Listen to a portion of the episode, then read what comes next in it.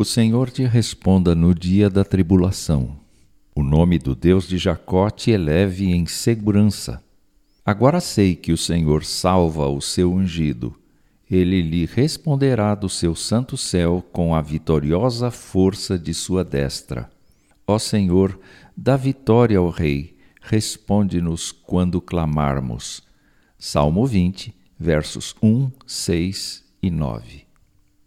Esta poesia é atribuída a Davi, rei de Israel, cerca de mil anos antes de Cristo, e tem como característica o ser uma oração a ser aprendida pelo povo em favor do próprio rei.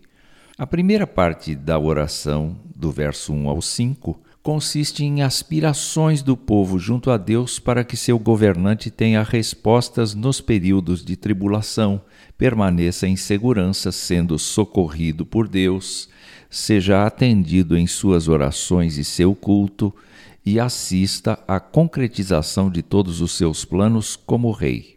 Enquanto isso, o povo celebrará diante de Deus as vitórias alcançadas por seu governante. A segunda parte da oração, dos versos 6 a 8, consiste na certeza do povo de que é Deus quem sustenta o seu rei.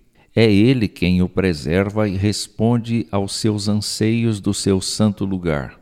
Outros podem confiar em seu poderio militar, mas este povo se gloria no nome de Deus e por isso, ainda que caia, se levanta, enquanto os outros caem e ficam prostrados.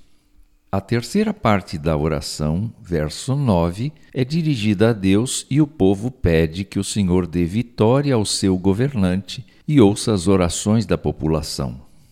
Muito tempo depois, Paulo ensinava aos romanos que não há autoridade que não proceda de Deus, e as autoridades que existem foram por ele instituídas. Romanos 13, 1.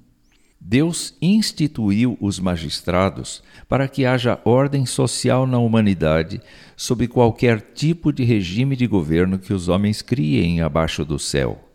Ainda por instrução apostólica, é preciso orar em favor de todos os que se acham investidos de autoridade, para que vivamos vida tranquila e mansa, com toda piedade e respeito. 1 Timóteo 2:2 a poesia de Davi é bem apropriada para tratarmos com Deus sobre as autoridades do nosso tempo. Primeiro, que nossos governantes tenham respostas nos períodos de tribulação, permaneçam em segurança, socorridos por Deus, sejam atendidos em suas orações e seu culto e assistam à concretização dos planos de governo em benefício do país. Enquanto isso, o povo cristão celebrará diante de Deus as vitórias alcançadas por seus governantes. Segundo, que tenhamos certeza de que é Deus quem sustenta nossas autoridades, as preserva e responde aos seus anseios do seu santo lugar.